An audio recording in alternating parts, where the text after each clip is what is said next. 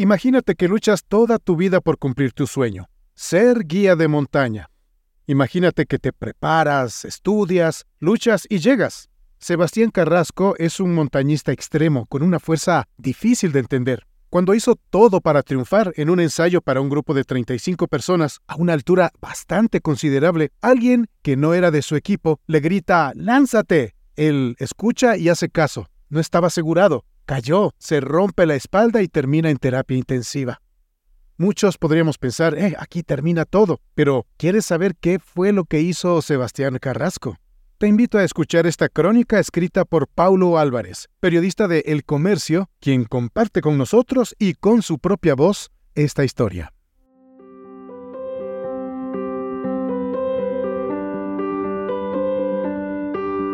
Las personas se convierten en los relatos que escuchan, porque una buena historia puede tocar nuestro corazón.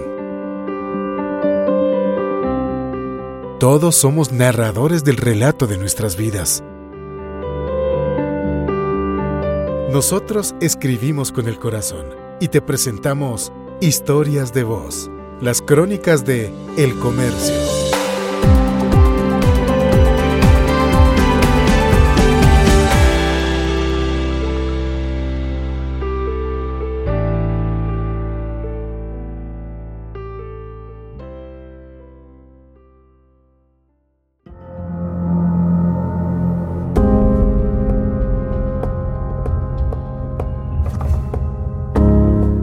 El antes y después o las dos montañas de Carrasco.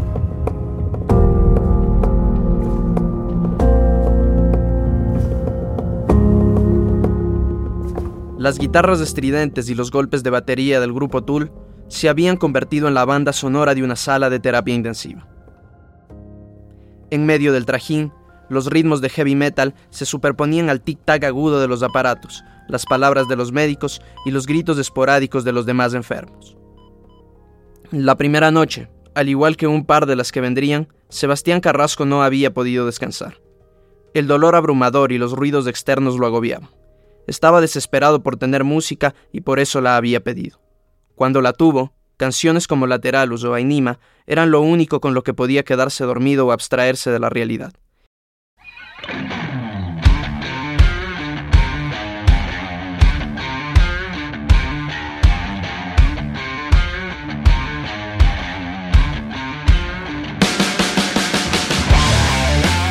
De ese modo, como en una escena de película con tal fondo, veía pasar los sucesos a otra velocidad y energía. No tenía miedo, pero tampoco se imaginaba lo que estaba por ocurrir. La música que escuchaba tenía concordancia con el estilo de vida que llevaba. Vertiginoso, fugaz, lleno de adrenalina, aventurero, del día a día. Desde que decidió que quería vivir en la montaña, la cosa había sido así. O bien porque su papá era hombre de montañas, porque se le enredaban los pies en el fútbol y las manos en el básquet, o porque, a los 12 años, un espasmo de frenesí le recorrió el cuerpo cuando obtuvo lo que merecía y coronó una cima, esa fue la elección de su vida. Quería más de lo mismo, debía alimentar ese instinto que había despertado. La primera cumbre en su natal Ecuador fue el volcán Hilaló, y la segunda en el Paso Ochoa. En otras ocasiones, el Cotopaxi, el punto más alto del mundo desde el centro de la Tierra. Ambas experiencias fueron de la mano de los campamentos de Fabián Zurita, experimentado montañista, a quien acompañó a lo largo de su adolescencia. En esa transición estuvo siete años en los campamentos y ocupó distintos roles. Eran tres días con grupos de entre 200 y 800 chicos para perderse en la naturaleza. Una epifanía supuso que fue. Supo que podía vivir con lo más básico y ser feliz. Descubrió que podía ser guía de montaña y no quería nada más. A lo largo de esa etapa entre el niño y el joven, la chispa formó un incendio que se esparció por el suco, apodo ganado a punte de aventuras. No tenía más de 15 años cuando, junto con su padre, emprendió un viaje a la playa desde Quito a Esmeraldas, alrededor de 317 kilómetros de pedaleo. El calor, la humedad, el sudor y la vegetación abundante delataban que ya había llegado a la provincia verde. Suco pan de leche, suco pan de leche, eran los gritos que escuchaba en el pedaleo. A las carreras pasaban y, picarescos se lo decían. Los afros de un poblado lo habían empezado a vacilar por los cabellos color sol y la claridad de su piel. En Quito, la historia del suco pan de leche nadie se la podía creer. no era por lo anecdótico de aquel desconocido pueblo esmeraldeño, sino por la distancia recorrida en bicicleta. Por lo demás, hay sobrenombres de los que no hay vuelta atrás. Quedó suco, para, toda, la vida.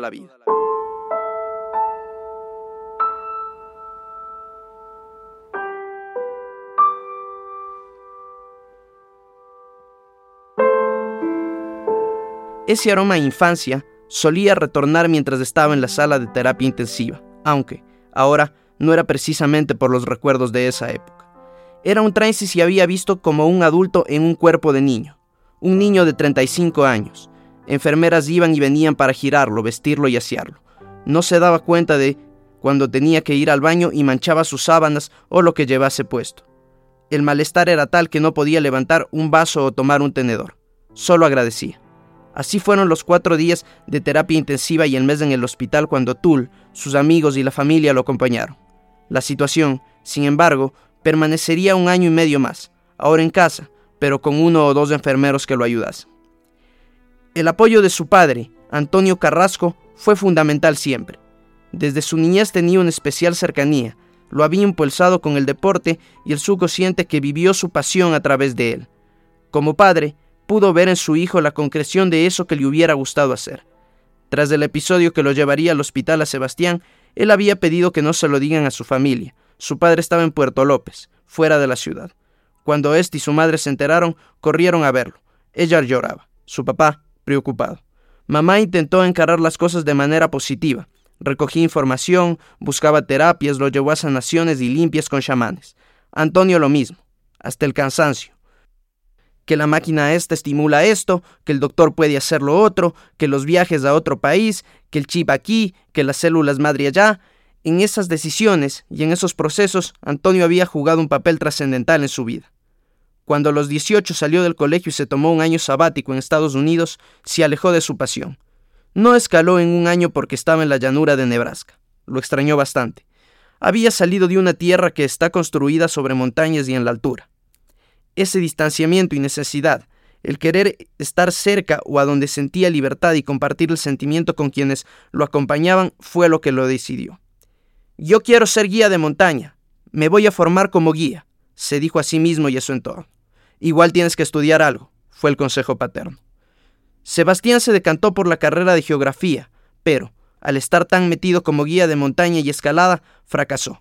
Dejó su alma mater y se mudó a Canadá para seguir con su formación, se estableció en Kamloops y siguió su carrera para ser guía en deportes extremos, sobre todo en montaña.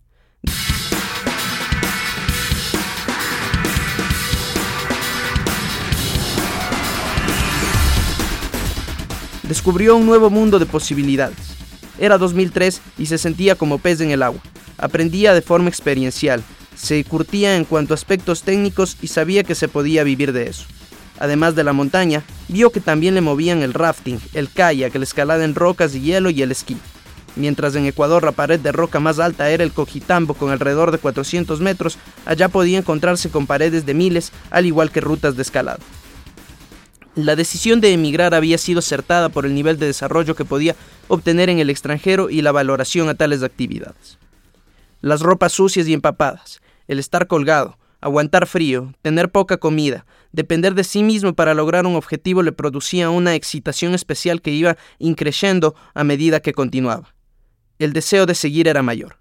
Había un mundo en el que se necesitaban muchas vidas para conocer los lugares que se le presentaban y él quería vivirlas todas.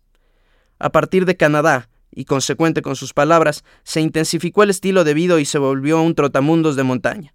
De los tres años que estuvo allá, durante uno y medio, su domicilio fue una furgoneta van mientras se ganaba la vida como albañil. Con su vivienda portátil, se abstenía de pagar renta, hacía nuevos viajes y ahorraba plata para comprarse equipo de escalar. Tenía una vida de montaña, donde todo era poco, pero igual alcanzaba. Requería lo justo e indispensable. Con la excursión ya tenía un lujo. Tras la vuelta a su terruño en 2006, los viajes continuaron. En 2008 fue hacia Nueva Zelanda para regresar en 2010. El recuerdo de ello lo acompaña con un cuadro de los Alpes neozelandeses al fondo de su casa de un solo andar. En 2011, inició una certificación por la Unión Internacional de Asociaciones de Guías de Montaña, UIAGM, en Bolivia, para ejercer su oficio en cualquier parte del mundo.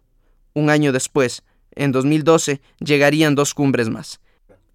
el Denali en Alaska, la montaña más alta de Norteamérica a 6.190 metros de altura, y su primera hija, Kiara, en diciembre de dicho año.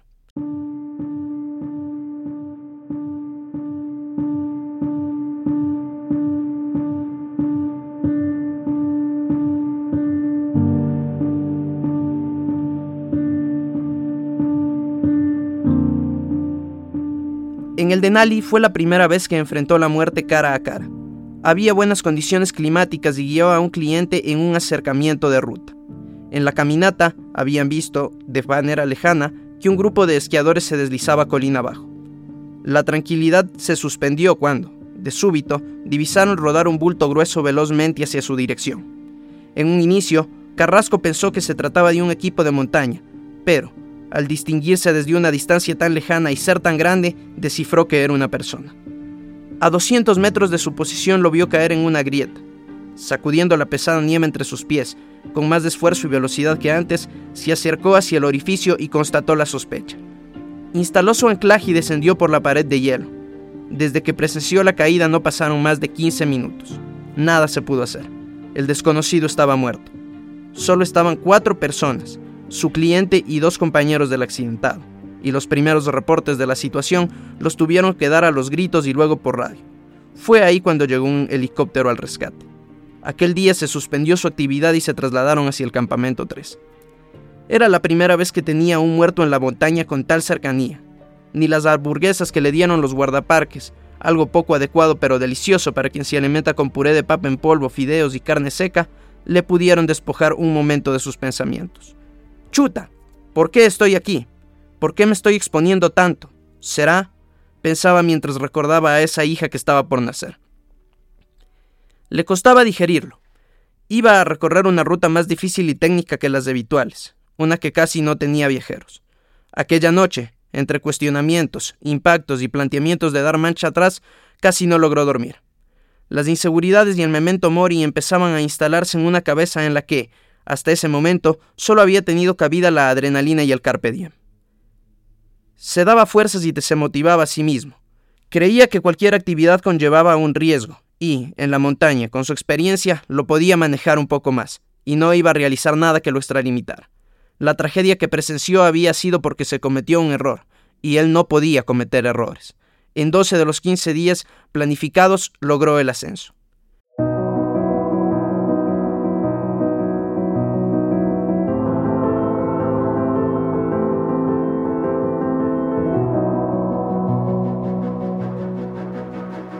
Con el nacimiento de Kiara, Carrasco intentó transmitirle su pasión, tal cual su padre lo había hecho con él. Solían ir al parque y habían cicleado hasta sus dos años con ocho meses, momento del accidente. Cuando eso pasó, durante su desarrollo infantil debió asimilar el contexto. Mi papá está roto y no puedo jugar con mi papá, la escuchó decir un día. Para él, ella aún extrañaba aquellos momentos y guarda la esperanza de que su padre pueda ser como antes. En cuanto a Bianca, su segunda hija, ella lo conoció así. Cuando tuvo el accidente tenía una semana de nacida por lo que fue totalmente diferente. En esa época, su pareja de aquel momento, la Aleja como Carrasco le llama, se encargó del cuidado de sus hijas. Ella se había enterado de la hospitalización cuando acompañaba a la madre del Suco y a sus tías. Tenía una pareja que casi se muere, una recién nacida y una bebé de dos años, pero supo lidiar con ello. Hoy, Carrasco alterna por semanas la crianza de sus hijas con Aleja en su WhatsApp, que lo muestra con sus dos puchungas, como él se refiere cariñosamente a ellas, al igual que en las fotos de su nevera y los papeles que nombran cada cosa en su hogar para que aprendan a leer, se ve la devoción que les profesa a ambas. A esas dos niñas que también le salvaron la vida.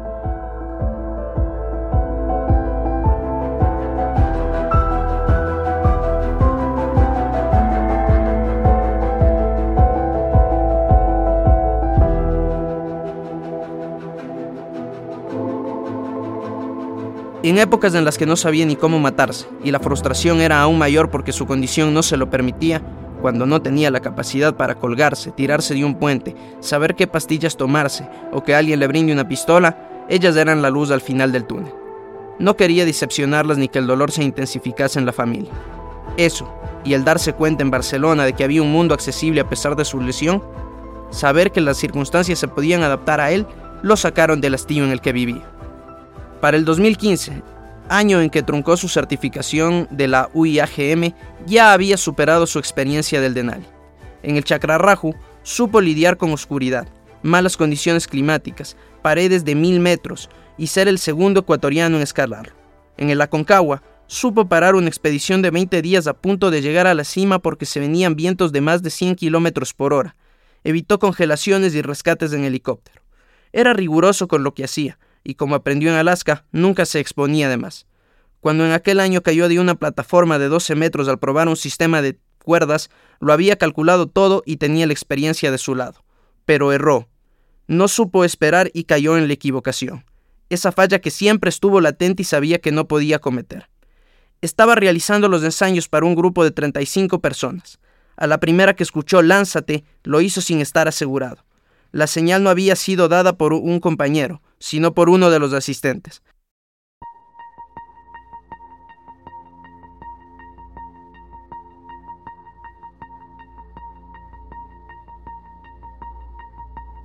Lo siguiente fue el sonido de un golpe seco, Carrasco en posición fetal, gritos y llantos. Chucha, ¿qué pasó? Tremendo suelazo y no siento nada. Tenía conciencia. El dolor era intenso en los brazos, pero de la cintura para abajo no había sensación. Sabía que era una lesión a nivel medular. Pidió que no lo muevan y que contacten a su amigo Matías, quien había tenido una lesión similar. La ambulancia llegó de inmediato.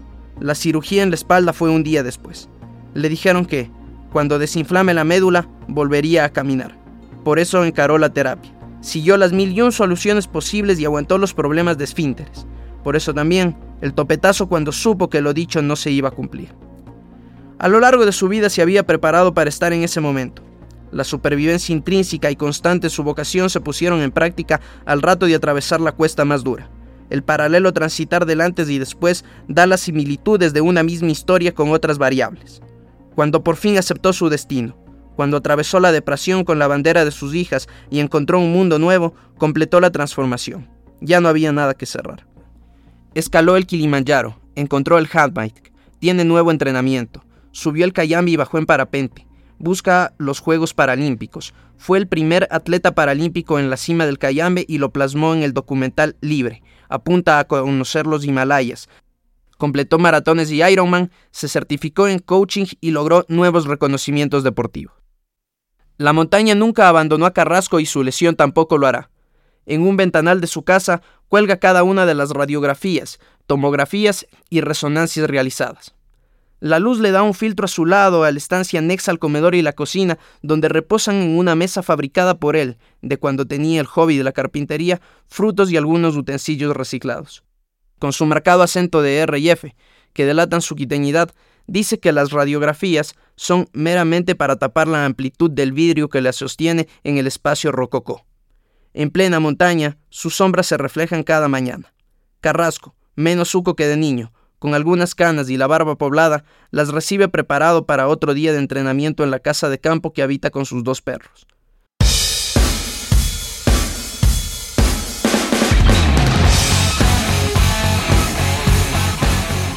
Las vidas que necesitaba vivir para llegar a todos los lugares que ha querido aún no han terminado, y su música continúa acompañándolo día a día aquella que fue una de las primeras en estar en esa nueva vida que le esperaba. Las guitarras estridentes y los golpes de batería del grupo Tool se habían convertido en la banda sonora de una sala de terapia intensiva.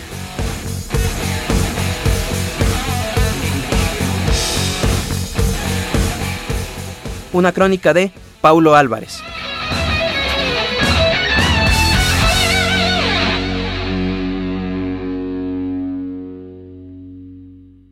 Si te gustó este contenido, suscríbete, dale un me gusta y comparte para que la comunidad crezca.